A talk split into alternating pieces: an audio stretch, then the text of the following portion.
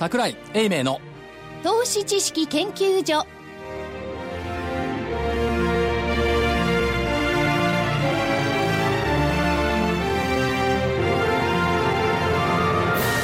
皆さんこんにちは。こんにちは。桜井英明の投資知識研究所の時間です。スタジオには桜井英明所長。桜井でございます。こんにちは正木昭夫隊長。まさきですこんにちは。福井主任研究員。ですこんにちは。そして研究員の加藤真理子でお送りします。このところ大変値幅が大きいですね。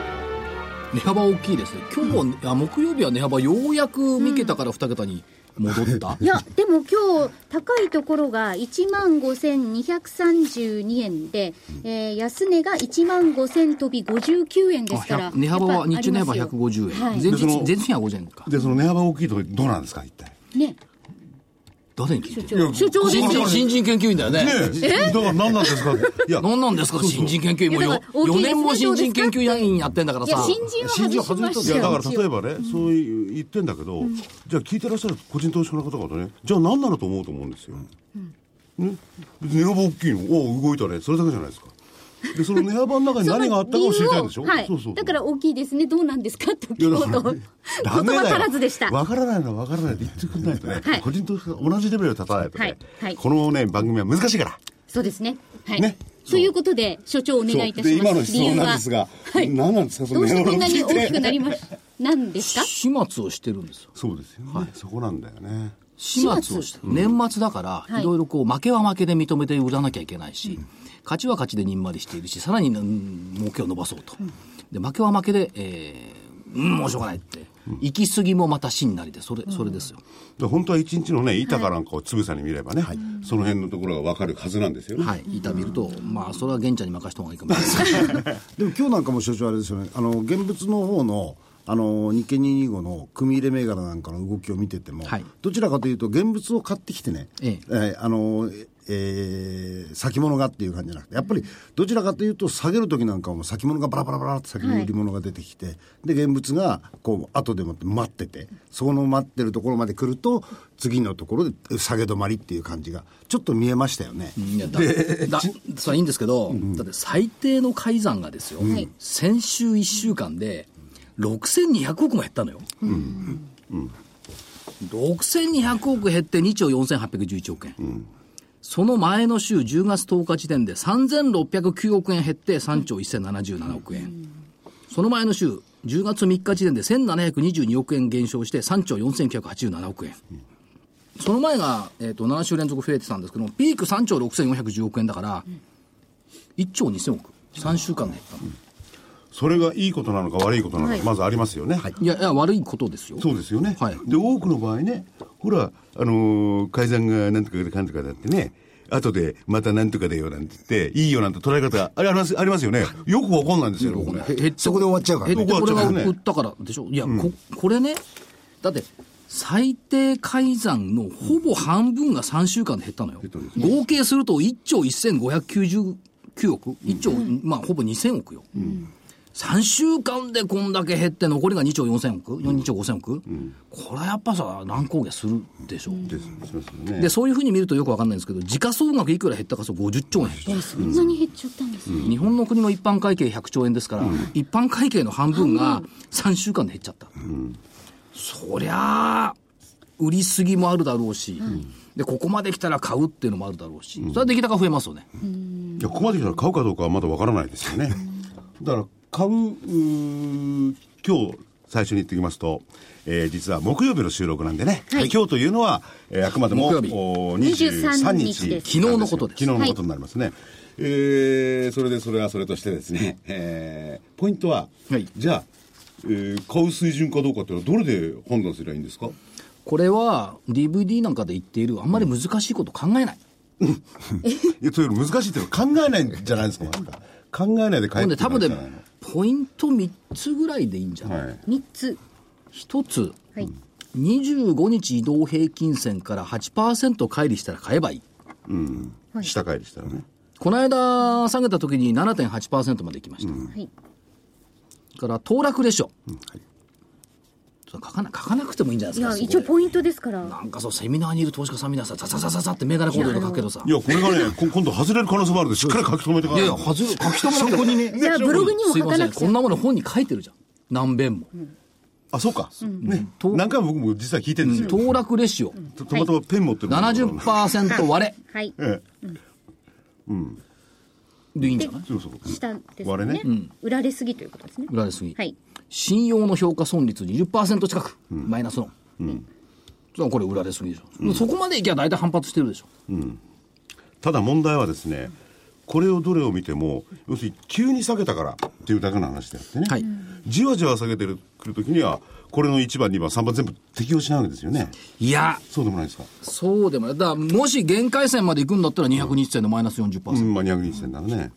うん。だと思いますし、上天井だったら200日線の上40%、これもう絶対天井みたいな感じの水準、だそこだけ頭の片隅に置いとけば、別に右往左往しないで途中経過と思って見てればいいんじゃない、となってきたときに、それはファンダメンタルじゃなくて、いわゆるチャートですよね。あもう一つじゃ加えれば、PER14 倍割うん。え、ファンダメンタル出てきやがったな。れ、出てきちゃいけない？いやいや、出てきてください。これ、まさにこの間下げた時に13.8倍まで、98倍までいって、そこを打った、1万4300円弱のところまで夜間でいったはい。っていったところですから、やっぱり異常なことはどっかで是正させる、で逆に言うと、今度はもう一つね、自民党のほら、アベノミクスを成功させる会、いなんかありますよね。あるの。反旗を翻したって一人で言ってますけどね。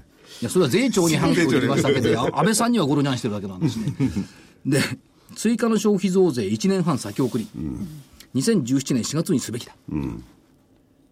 これはいいんじゃない？そうしたら。だってに消費増税で5%、8%にしても日経平均1万6000までいったんだから、はい。1年半伸ばすよって言ったら1万7000とかあってもおかしくないでしょって。いや、その時にいろいろおのことがありましたよね、上昇にはね。あのーお大規模な金融緩和であるとか、えー、 Buy my なんとかとかね。 Buy my Abenomics。そうそう。フィナンシャルタイムズから失敗したアベノミクスというそう。だそういうことがない限りはなかなか難しいかもしれないですよね。もう一つある。何？これね、あんまり誰も言ってないのよ。はい。えー、ヒジュラ歴。何ですかそれ？何ですかイスラムの暦。はい。12月、じゃない、10月25日が新年。10月25日。はい。で、10月25日が今年は新年なんですが、はいこのヒジュラ歴で新年を迎えると、オイルマネーが動くことが結構かつて多かった。去年は11月5日が新年だったんですが、その後10日間で日経平均は6.6%上昇。一昨年は11月15日が新年だったんですが、日経平均はプラスの5.4%。2011年11月は27日が新年だったんですが、日経平均プラス6.2%。ずっと上がってんの。すごいですね。俺、イスイスラムヒジュラー歴ってやつが僕初めて聞いたんですけれども、で、オイルマネーが動くと。えーオイルマネーが動く前に、オイル価格が安くなっちゃったんですね。オイルマネー動けんですかこれ。いや、過去5年間は動いてきた。動いてきた。今年は分かる結構ね、サウジは無理して増産してね、価格をむしろ下げて他のやつらを蹴落とそしてるな。もんだけどね、増産すればするだけ、さ利利幅は減るけど、利益は増えるのよ。利幅は減るけど、大体そもそもあれ、いガロンいくらなのよ。ね、え掘る値段の、あれ、5、6倍で売ってますよね。うん場合によっちゃもっとかもしれない、ね。8倍ぐらいかもしれないし。だから、量が増えりゃ利益増えるんだから。ということは別に、まあ、損はしてない。産油国って別にいくらでもいいと思わない？もうそうなんですね。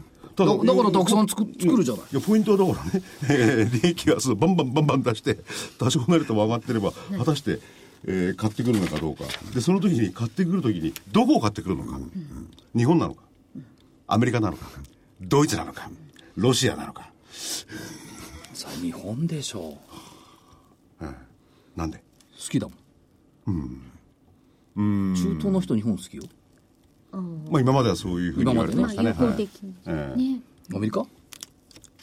いやわかんないですね。ヨーロッパは行かないよね。えいや、でもヨーロッパと非常に債券買う？買いたくないですよ、僕は。買いたくないでしょ？買いたくないでしょ？ヨーロッパでね、7%とか8%とか10%近いさ、イタリア国債買うより、1.6%の配当利回りの日本株の方がいくない、そうか、となってきたら、まあ、あのー、25日、この放送がの次の日ですよね。こっちはたまたま土曜日になってしまいますけれども、それ以降は期待できる。むしろ GPF よりもオイルマネーに期待した方がいいのかな？まあ GPF は25%までするって言ってるんだからね、で株も、の比率。でも、どんどんどんどんあの、債券の比率が逆に下がってますんで、自動的に株の比率上がっちゃってるんですよね。あもちろん。だから最近早く売りゃいいのにね。そしたらまますます株の比率がもう今まで上がって、産経をどんどん買えばいいんですよ、むしろ。ガンガン買う。日銀から買い戻す。いや、債券をね、そんなね、0.48%の国債でね、年金運用してもらったら、福井さん、我々の未来は暗いよ。そうですね。ないよ。それはやっぱ最低1.5%ぐらいで。いや、でも僕は、あの、いいんですけどね、そういう、あの、国際的な基準に合わせていろいろ運用して、まあ、株といっても日本株だけじゃないですからね。うんいや、だから、木曜日のね、日経の長官とか見てたら、アジア面ってめったに見ないのよ。はい。あそこだけいつも飛ばしてみんだけど、はい真ん中ぐらいにありますよね。あ、そうなんですか？おつまんないじゃんだって。いやいや、そんなことないじゃないですか。そう、取ってつけたようなアジアビズとか言ってるから、あそこは読まないことにしてるんですけど、今日見出し見てたら、なんだ？不動産投資日本に照準。台湾、じゃあ香港の不動産仲介会社が2泊3日の不動産見学ツアーを行った東京で、参加者12人のうち5人が物件購入した。効率いいですね。ね、別の台湾人投資家は都内のビルを何棟か見学して渋谷の4億円の物件買った。すごい。台湾より高い利回りを確保できる。でちなみに不動産って台湾とか香港のネット利回りって 1, か1%から3%ぐらい、日本は裸で買うと 6%, 6ぐらいだから、やっぱり宝山に移るって書いてありましたよね。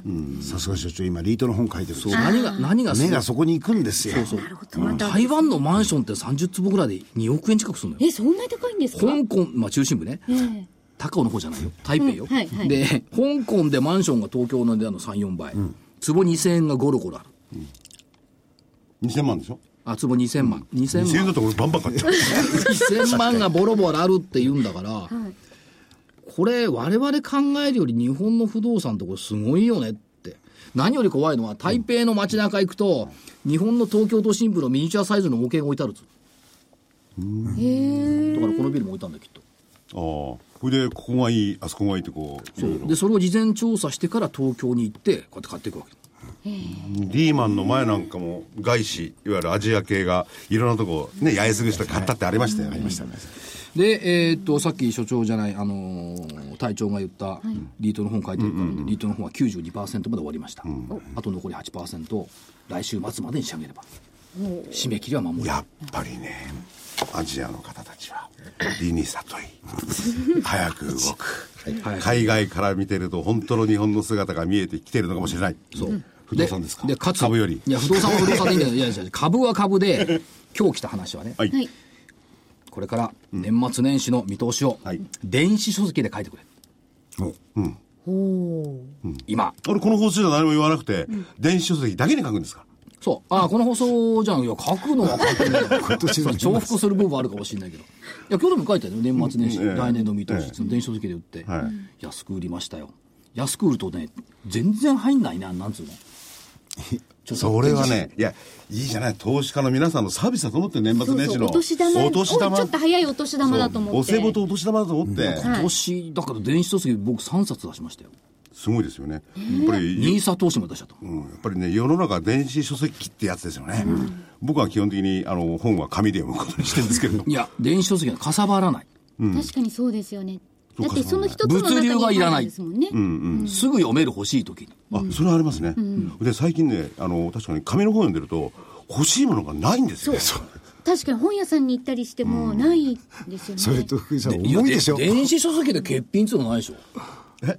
いや、僕は電子書籍実は知らないんで。あ知らないんですけれどもね。で今日はやっぱりね、はいこれはね電子書籍っていうのはこれからの日本を引っ張っていくだろうと思ってますし、はい。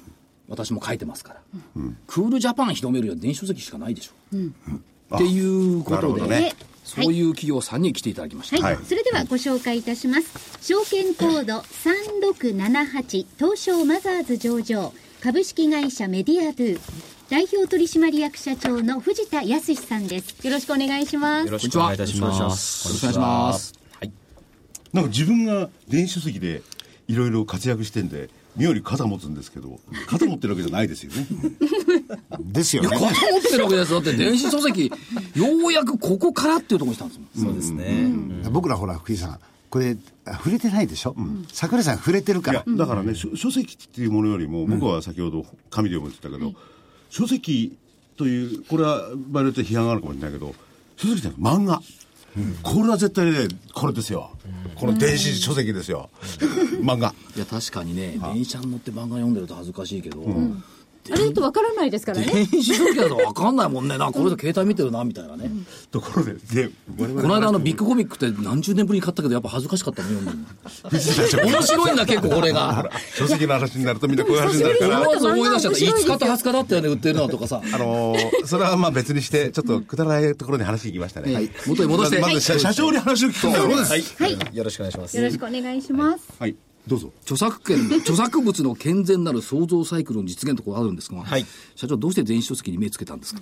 そうですね、うん、あのやはり、えー、我々もともとはですねあの携帯電話にフォーカスしていろんな事業をしてたんですけれども、はい、まあ、携帯電話自体がフューチャーフォンからスマートフォンに変わってくると大画面化していくであったりとかあとは携帯電話自体のその性能が良くなっていくおよび、えー、回線速度があの上がってくると、はい、まあ、こういうあの、まあ、ブロードバンド社会になっていくというところでは今までなかなか流通できなかったコンテンツが流通できるようになるだろうと。でそれのやっぱり本命として我々はあの本が来るんじゃないかというふうに思っていたので、えっ、ー、と、もともとは音楽事業、音楽の配信とかやっていましたけども、はい、あの、えー、これからは本じゃない、本じゃないかということで、電子書籍事業を始めた次第ですね。で何がすごいかというと、御社の場合は、はい、世界の図書館に、はい電子書籍を供給。そうですね。あの、今年の5月にですね、えっ、ー、と、世界ナンバーワンの、えー、電子図書館展開をしております、えー、オハイオ州にあるクリーブランド、えー、クリ、オハイオ州クリーブランドにあるオーバードライブという会社とですね、はい、えー、まあ、戦略的業務提携を行いまして、えー、彼らの仕組みを日本に輸入すると。で、および、えー、日本のコンテンツを彼らが展開している約4万巻弱の図書館に対して日本のコンテンツをメディアド経由で輸出していくと、まあ、いうような、あの、いくつかの事業展開ができるようになりましたので、えー、これからですね、もう年内に始めようと思っておりますけども、日本のコンテンツを、えー、世界に輸出していくというようなことを、えー、やっていきたいなと思っております。これ、その4万件っていうのは図書館が4万件そうですね。あのすごい数ですね。そうですね。あの、えー、例えば日本国内の、えー、電子図書館というか電子書店ですね、っていうのはおそらくメインのところが、まあ、十数店舗しかないと思うんですね。はい、まあ、それからすると、まあ、規模は、あの、その電子書店よりは小さいかもしれませんけども、とにかく数が多いので、やっぱりそうなってくると、やっぱり、あの、なかなか電子書店ではリーチしづらかった、隅々の、あの、いろんな、あの、まあ、世代の人たちに対してリーチができるというところが、図書館の、あの、電子図書館の非常に大きな可能性の部分なんじゃないかなと思いますね。ですから、まあ、あの、日本の普通の単行本を含め、はい、漫画も含め、はい、まあ、やっぱり翻訳して出していくそうですね。あの、世界に関しては、あの、まあ、翻訳されたもあのものがもうすでに、あの、やっぱり大手の出版社を中心にですね、結構数万冊レベルで持っておりますので、まあ、そういうようなコンテンツを我々が、あの、権利許諾をいただいて出していくということが一点と、ただ、あの、そうは言ってもですね、え、ー、と、やっぱり翻訳されてない本の方が圧倒的に多いので、えー、日本語のコンテンツをそのまま、えー、世界に住んでいる日本の、えー、日本人の方であったりとか、日本語がわかる海海外の方の形、方たちに読んでもらうためにですね、えー、日本語のままでも出していこうかなというふうには思っております。これあの、図書館とか言うとですね、はい、例えばその、紙の図書館だと何冊あるなってこう決まってるじゃないですか。はい URL ですよね、電子書籍そうですね。1個あればみんなで見れちゃうんじゃないのって、こういう疑問がある。これはいかがですか？ね。はい、あの、やはりですね、えっ、ー、と、電子だと、もう物理的には、一つのデータがあれば、もう一人であろうが、10人であろうが、1000人であろうが、100万人であろうがアクセスできるというのが、まあ、普通の常識なんですけども、やっぱりそうなってしまうと、既存の、えー、紙の本の販売であったりとか、電子書籍の販売事業に、えー、まあ、もしかしたら悪影響を与えてしまうかもしれないということで、この電子図書館事業に関しましては、えっ、ー、と、本のアクセス権を売るという形になっていますので、はい、紙の本を実際売ってるモデルと基本同じなんですね。はい、ですので、3冊分のアクセス権を買っていただいて、ある本に対して3人がアクセスできる権利を買っていただいたとすると、同時に貸し出しができるのは3人まで。で、4人目が借りようとすると、1人目が返さないと借りられないというようなアクセス制限を設けるというですね、そういう、えーと、ビジネスモデルになっておりますので、えー、一つのデータをたくさんの人が一気に読めるというようなことはない状状況になっていますね。そこがすごいちゃんと保全されてるん、はい、そうですね。ですよね。はい。そういった面ではやはり著作権の保護というところをしっかりとこの電子上でもやっていかなきゃいけないということで、そういう仕組みを展開していきたいと思っております。ほらね、書いてる立場からそれは大事なところでしょ。うん、そうですよね。そうそう、一個売れたらみんながこれで読んじゃうのかな。だから印税入ってこないのかなと思うよね。僕なんてほらね、所長の本なんかみんなで回し読みだ。こちらはそうですね。本になっちゃうからそれで、まあ今、海外の話から来てね、はい、あの、図書館の話。はい。ところで、まず国内の話をお伺いしたいんですが、はい、国内で今、この電子書籍、はい、あの僕みたいにあの紙で読む人は、一体電子書籍市場とかどうなってるか全然わかんないんですけれども、はい、えー、社長のとこそのものは、はい、いわゆる市場のシェアとしてはどのぐらい取ってるんですか、そうですね、ここはですね、正正式にはあの各、えー、企業さんがですね発表してないのに、なんとなん、なんとなくでしかわからないんですけども、うん、まあ、あの端全体で見ると十数パーセントはあるかなというふうに思いますね。でただ、その全体の流通の中のやはり昔からあるあの直接流通であったりとかあの出版社様が電子書店を直接立ち上げてお客様に届けるというような流通というのはあの取り次ぎ流通が入りませんので、えーまあ、そういった面で言うとその取り次ぎ流通の中ではあのその十数パーセントとしたとしてもですね、えー、20%以上のですねあの30%前後ぐらいのシェアは取ってるんじゃないかなというふうに思いますね。すごいですね。はい。いやだから電子書籍といえばメディアドゥとこういうイメージ。うん。すごいんですよね。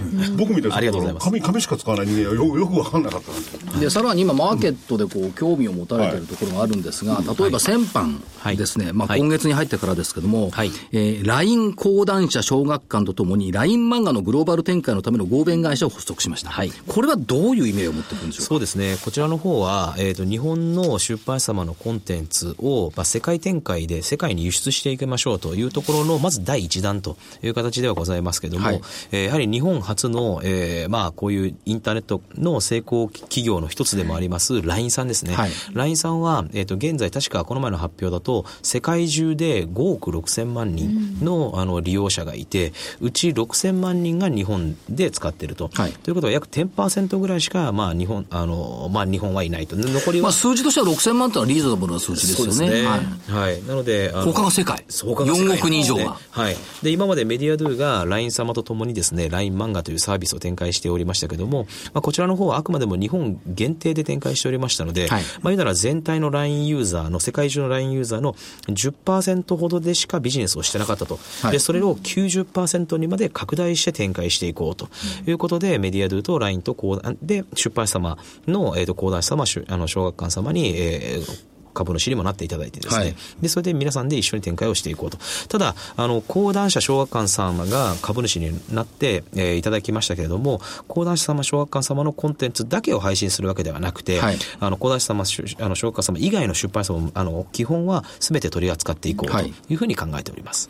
ということはその、まあ講談社小学館って聞くと紙媒体の U みたいなところがありますけども、ででもやっぱりこの LINE あるいは御社と組んでですね、その電子書籍の部分にやっぱりこう出ていこうという将来性やっぱ見てる？そうですね、はい、やはりあの紙の本ですと、海外展開をするというのは、なかなかやはりその現地現地の、まあ、地方地方というか、各国、世界のですねあの印刷会社さんはどこにするであったりとか、はい、取り次ぎ流通はどこにするであったりとか、まあ、そういうなかなかあの掴みづらい流通と向き合っていかなきゃいけないと、なのでそれがなかなか日本国内からコントロールするのが難しいので、現地の出版社様にライセンスアウトするというビジネスがもう基本なんですね。はい、なんだけども、電子になってくると、あのそういう取り次ぎ流通とかあまり関係ない話なので、はい、あの紙で印刷するとかそういうような流通コストもかからないということでやはりコンテンツを作っている日本の出版社が、えー、世界の流通自体もやっぱり管理していきたいというようなところで、はい、えー、まあ、今回このような形にはなったんですけどもやはり音楽にしても映像に関してもあの特にこういう電子デジタルになってくると、えー、その半径元があのコントロールした方がですねやっぱり判断が早いですしあのブレてブレないんじゃないかなというところの、まあ、今回は一環でございますね。なるほど。はい。一環でございます、ね。はい、一環ですね。一番、一番の大手とも言えるね。講談社とか小学館で、はい、選ばれたわけですね。そうですね。はい。すごいね。そうですね。それから10月の1日のプレスで見ると、はい、えっ、と、スマホアプリに特化した新たな電子書籍プラットフォームの提供を開始した。はい。これ、名前がトリジョンブックスと言うんですけども、はい、とてもいいなと思ってるのは、はい、面倒な会員登録をせずに電子書籍が買える。そうですね。はい。福井さんとか我々クラスになるとこの登録するのがまずめんどくさいじゃん。というのもね、なんとかだかんとかだとにかくね、あの、なんとかナンバーって、求められること自体が分かんない。パスワード時々とか。パスワード忘れるもんね。まあそれはいいんですけど、まあ、そまあ、それは会員登録ダは。ウンロードしながら再生するので待ち時間がなくすぐ読める。あ、いいのねはい。それから、セキュリティ機能を持ったシークレット本棚で本なか本の管理ができる。これは福井さん、怪しい本読んでるとしいかんでしょう。シークレット機能持ってないと。そこに自分だけの本棚があるみたいな。つまり見られたりなんかしますけど、はいそうそう。こういうのはいいな。通常の電子書店だと買うとですね、すべて100%その本、買った本は全部一箇所に並べられるんですけども、その中でどうしてもあんまり人に見せたくないなという本が仮にあったとすると、それを違う別の本棚、まあ、イコール裏本棚みたいな形ですね。やっぱり株は儲かるみたいな本は隠しておきたいと。おっしゃる通りです。はい。そういうことでしょそういう部分には入んないと思うけどね。それから、コミックの表紙を敷き詰めたレイアウトに切り替えができ、本が探しやすい。はい。そうですね。これどういうことかというと、やっぱりスマートフォンの小さな画面ですと、あの、どうやって本を見つけていくかというと、やっぱりササムネイルという書影があって、で、テキストとか、あの、このタイトルというのは、あの、こういうものですよとやったりとか、あの、作品の詳細とかが並ぶんですけど、そうしていくと、1画面に並べられる本の数というのが、5冊とか6冊ぐらいにしかならないんですね。なので、そういう余分なものを全部省いて、もう書影だけをバーッと並べると。イコールそれというのは、普通の本屋さんに行ったら平積みそうですよね。書影以外に何もほとんどないじゃないですか。はいで一冊一冊に全部あの、えー、と何か書いてあるというわけでもないですし余分にですね、なのでそういうような平積み的な並べ方をできる、えー電子書店というものを作ったということですね。ああ、より本屋さんに近い形そうです。本屋さんに近い形ですね。そういうね、あの、おなんですかね、えーサービスのノウハウっていうんですかね、はい。も含めて、はいその、おバックグラウンドになってるソフトの力っていうのはすごいものがあるんですよね。そうですね。やはりあの、今ま今までのフィジカルというかですね、リアルのビあの本のビジネスと、やっぱり電子との大きな違いというのは、やっぱりデジタルということであったりとか、それをあの司るやっぱりシステムの部分なんですね。で、やはりそのシステム、どんだけ企画が良くても、システムがダメだと、やはりなかなかお客様にはご支持いただきにくいと。なので、やっぱり我々としては、そのコンテンツを届ける流通をやるだけではなくて、やはり末端のお客様がどのようにすれば、あの本を読みやすくなるのかであったりとか、そういうところをシステムで開発していく、あの開発、解決していくというところを非常におあの重きを置いてますね。あとね、はい。そのね、セキュリティっていううシークレット本棚ってあるんですけれども、その本っていうのはなぜ紙で買ってくるかっていうのは、まあ、図書館なんかもそういう機能があるんですが、はい。個人のプライバシーね、何を見てるか、はい。はいそういうのはどう担保されるんですか、その電子書籍で。そうですね、あの基本はですね、えっとそのあの、えー利用者さんがですね、買った本っていうのは、その人しか基本は分からなくなっているというのがもう大前提ではあるんですけども、ただその端末をあの誰かさんに貸してしまうと、そこで見られてしまう可能性があると。なので、そこでだ誰かに端末を貸したとしても見られないような仕組みというものを我々は作ったと。でただ、ベースとして、じゃあその、えっと自分が買った本をあの勝手に誰かに転送できるかというと、そういうのは絶対できないような仕組みにはなっていますね。著作権保護機能というのがついてございますので。はい、そうですね。ねえ今だったら、う俺の部屋にこっちないってうちの妻がいろいろ見てくんだけど、それすらできなくなる。そうですね。いいな。それはできないですね。はい。はい。はい。こういうこと全般があれですか？ら、はいやっぱり小学館だとか、はい講談社さんに、はいえーお認めいただいて、そうですね今回のビジネスになるとはい、そうですね。あの、そもそも現、えー、と我々が昨年10 11月に上場させていただいたんですけども、まあ、講談社様、小学館様に関しましては、あの、我々が上場する前にからですね、ビジネスパートナーという形、プラス、えー株主としても、あの、我々と、えーを支えていただいておりましたので、まあ、そういった形で提案はしやすかったということですね。はい。あと、例えばその、ネットでですね、はい本の広告とかこうあるじゃないですか。はい。でも、その場で買えるといいんですけど、はい今だと新刊本だと本屋さん行かなきゃいけない。はい。このあたりのネックって今後どうですか？解解決されてくるんでしょそううですね、やはりあの、あの今、まえーと、出版業界全体がですねあの下がっているというふうなことはあの言われてはいるんですけども、あのそれの原因ですね、それというのは、まあ、確かに本を読まない人が増えたっていうのもあるかもしれないんですけども、やはり人がかあのに与えられている絶対時間ですね、あの時間を、えーと今まで本に向けてたものが、例えばあのゲームに向かってるとか、フェイスブックに向かってるとか、まあ、そういうようなあの流れでやっぱり減ってきてるんじゃないかなというふうなことは思います。たっていうのと、あと雑誌系に関しましては、やっぱりネットで情報が氾濫しているので、まあ、それが雑誌が今まであの与えてきた、えー、と役割というものを担っているっていう部分もあるかと思いますけれども、なので我々が考えているのは、やっぱりあの紙の本、電子書籍に関わらず、やっぱりあのお客様、利用者が本に触れる機会をあのできる限り提供していくということこそが、この業界、あの出版業界を、えーまあ、あの支えていくことだというふうに思っておりまして、まあ、それから考えると、なかなか紙の本でフェイスブックに向か立ち向かうってなかなか難しいと思うんですね。はい、なので、私自身が考えている考え方としては、やっぱり紙の本、出版業界が生み出したデジタル上の戦略というものが電子書籍だと思ってるんですね。はい、なので、電子の世界にリアルだとなかなかあの対抗できなかったものが電子というものを発明して、それで電子の世界に、えー、あの入り込んでいき、で、出版業界のシェアというものをもっともっと戻していこうというふうに考えてるんじゃないかな、考えた方がいいんじゃないかなというふうに思ってます、ね、これ、いずれどうなんですか？書、書店が URL だけ置いてる書店っていうのもできるかもしれない、はい、そうですね。リアルでですよ。はい。特にあの、海外ではですね、うん、あの、図書館に関して、もう電子書籍専門の図書館っていうのができたりしておりますので、えー、もしかしたら将来的に、あの、本当に、えー、リアルの世界でも電子書籍しか置かない書店というのができる可能性というのもあるんじゃないかなというふうに思いますね。これ図書館だといつでも借りられていつでも返せるそうですね。もういつでも借りていつでも返せますので、例えば極論言うと私自身がその日本国内の図書館の電子書籍図書館ユーザーだとすると、えー、当然あのそこに行かなくても借りられるということは私自身がアメリカにあの仮にですね出張とかで行ってる時にへあの返却日が来たとしても、はい、アメリカからあの自分で返却することができるというようなことで、次借りたい人に迷惑をかけない仕組みっていうのができてるんじゃないかなと思いますね。しかもこれ、はい、紙がないわけですから物流システムいらないわけですよ、ね、そうですね。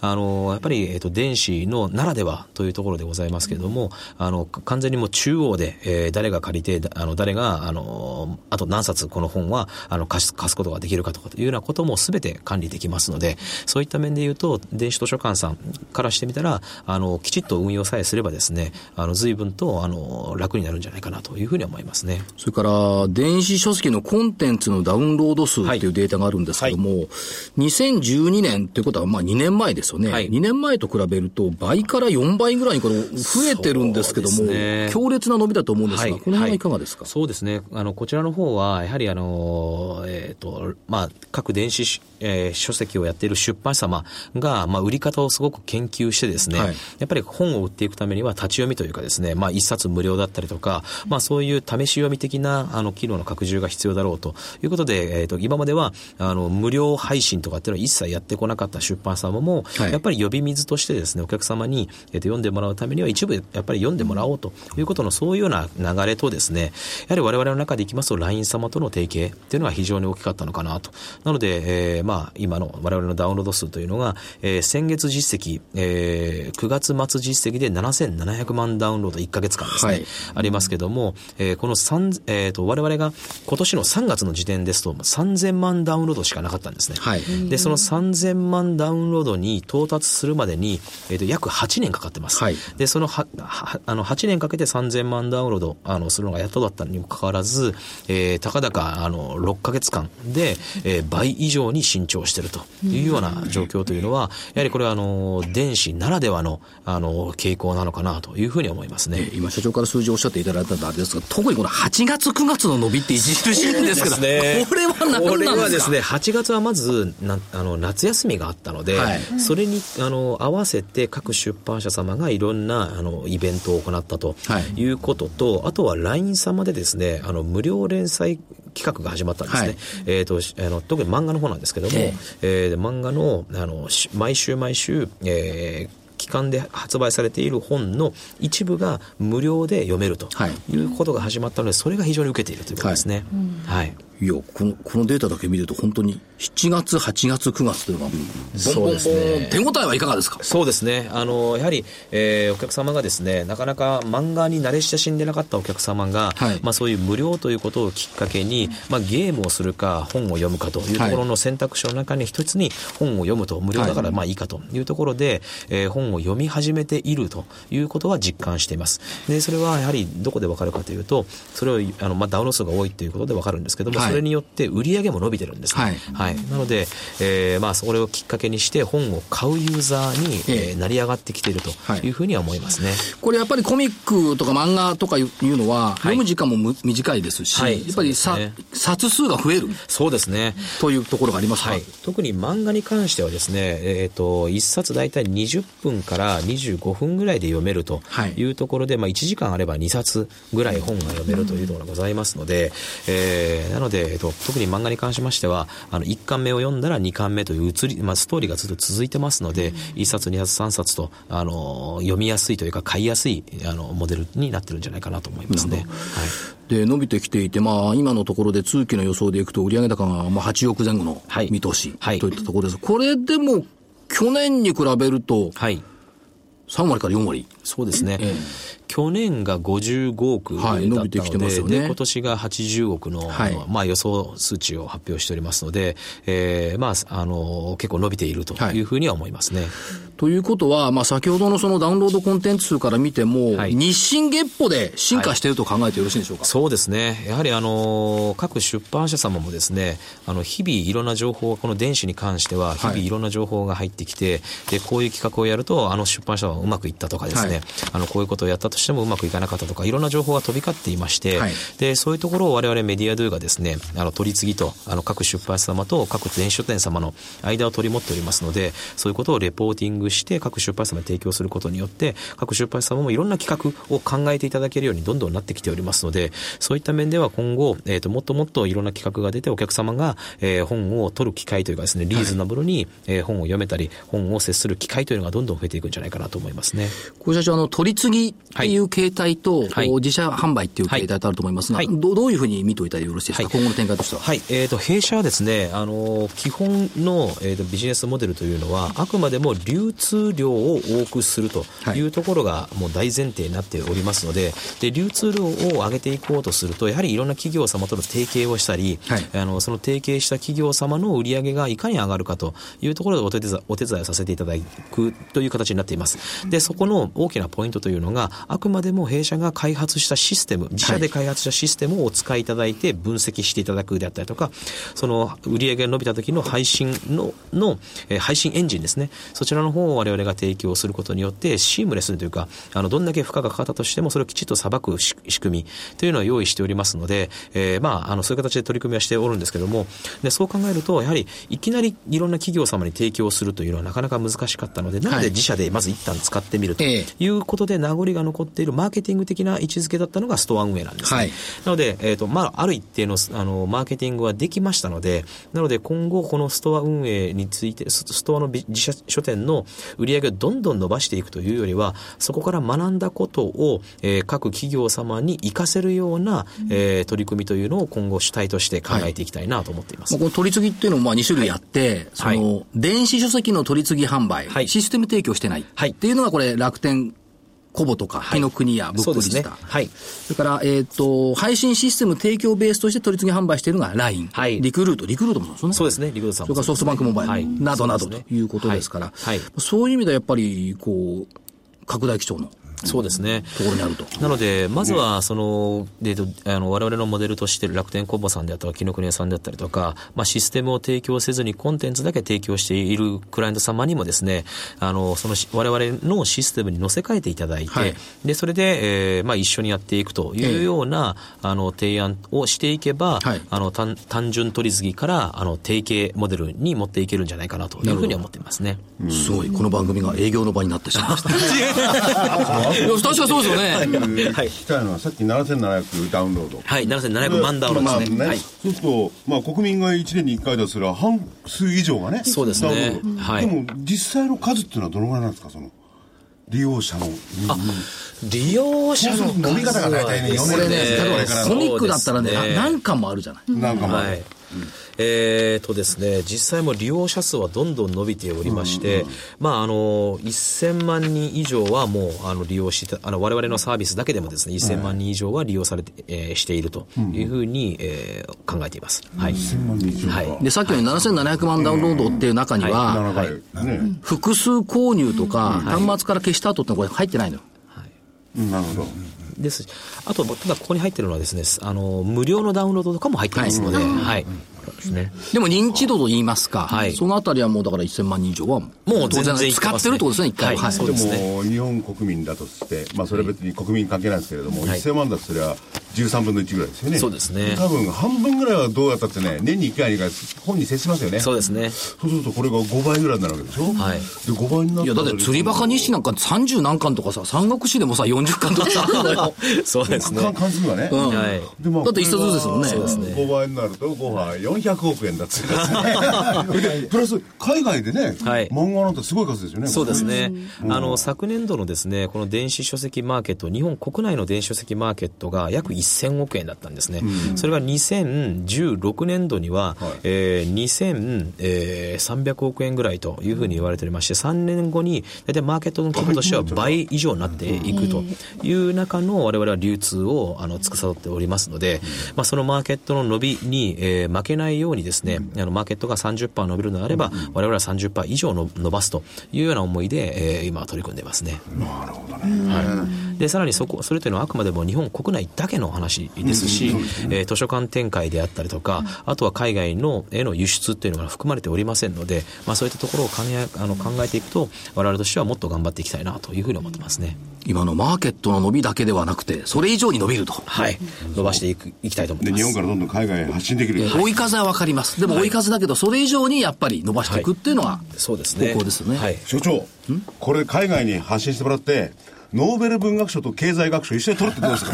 あ、所長はですね。ぜひお願いしますダブル受賞文学賞経済学賞いや海外で何人呼ばれてダメだダメだね。ノーベル賞を取ると株外れっから。そうか ダメなのよ。でこういう中から漫画でも出てくるかもしれないですねそうですね。そういうのはあるいやクールジャパンコンテンツとしてはやっぱりすごい。はい。そうですねどんどん広めていってください。はい。わかりました。え本日のゲストは証券コード3678東証マザーズ上場株式会社メディアドゥ代表取締役社長の藤田康さんでした。ありがとありうございがとうございましましたはい。それではスケジュールから。この番組すごいでしょ。い一回もお知らせ入んないんですよ。50分ぶっ続けでやるという恐ろしい番組なんですけど。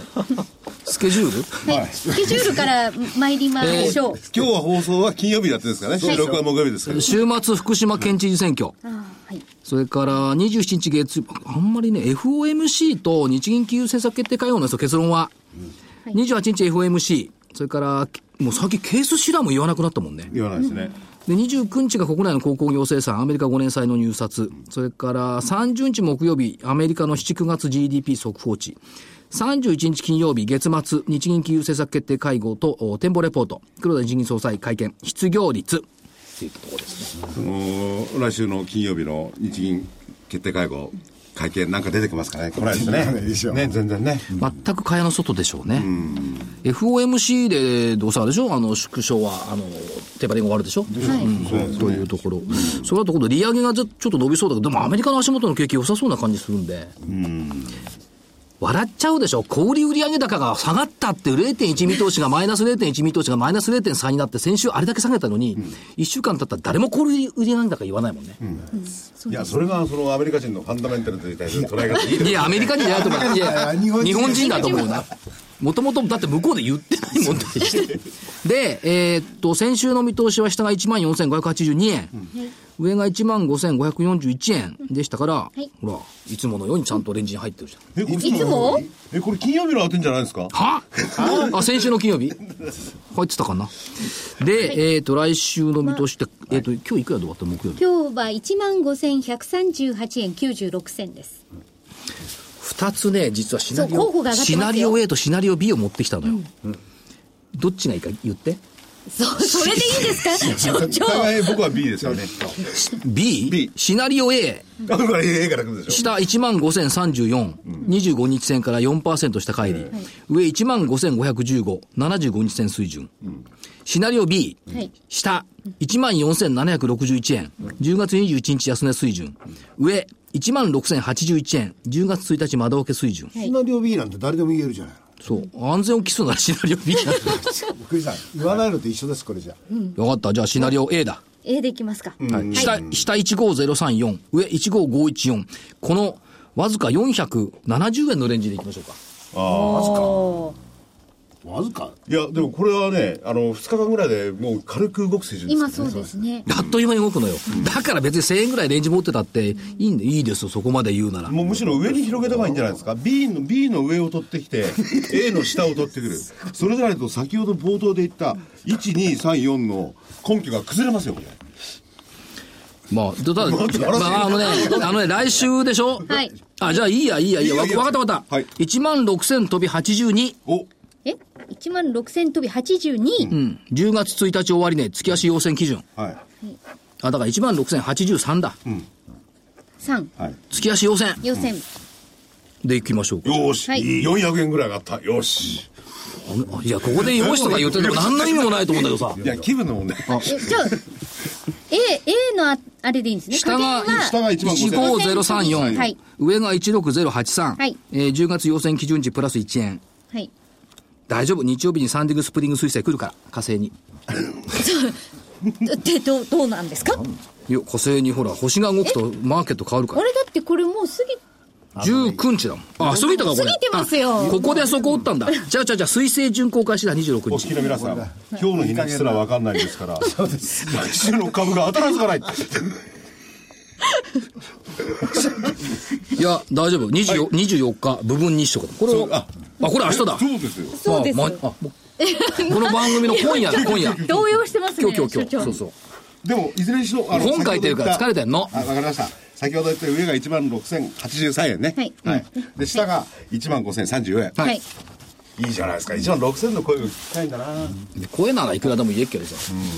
お知らせはあお知らせですね。お知らせですね。とか言って。なんか、はい。何、どこだっけ？福岡とかなんか言ってなかった？はい、福岡も。あ DVD がま DVD が DVD のご案内です。はい。えー来週30日発売になります。桜井英明の投資知識研究所の DVD10 月号、投資館、館ですね、館をき、館が聞く館です。養成講座、投資館は生来のものではない、学びで身につけることができる。価格8640円、送料500円です。これ、鑑定のも舐めたもんじゃないですね。はいやってみましたけど。センスはい。勘っていうのはね、ええあのこんなあれですよ持って生まれたものじゃないですよ学習によって身につくものなんですよ多分いや、多分ね、記憶の産物だそう。そう記憶の多分ですからねそのノウハウとかそういうのを所長に、えーお話ししていただいておりますはい。売れてる？まだですよ。発あこれからか売前ですもん。来週です、来週。疲れてるあ、疲れてるわ。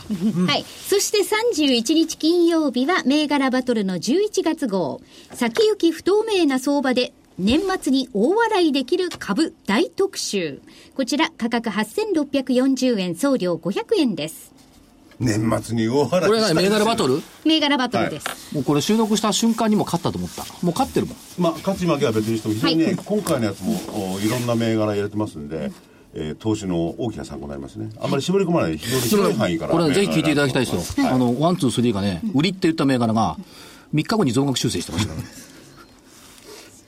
ということは明るい、あの、新年を迎えるためにも、ぜひ皆様い、やまあ明るいしないとこれは別かもしれないですけど とりあえずあの、はい投資の参考にしていたごだければ参考にしていただければと思います。お求めは、ラジオ日経の通販ショップサウンロード。電話番号は東京03-3595-4730。03-3595-4730番です。月曜日から金曜日の平日午前10時から午後5時30分までお電話をお待ちしております。で、えっ、と、福岡の IR セミナーもありますから、こちらはホームページをご覧ください。そうです。11月29日土曜日に行われます。所長も行かれるんですね、行ってきます。はいぜ。ひ皆さんご参加ねお願いねね、たくさんね、はいセミナーもありますので、皆さんこういう機会生かしてほしいですね。はい。はい、えーそれでは今日はこの辺で失礼したいと思いますそれでは皆さんまた来週さようなら失礼します。失礼します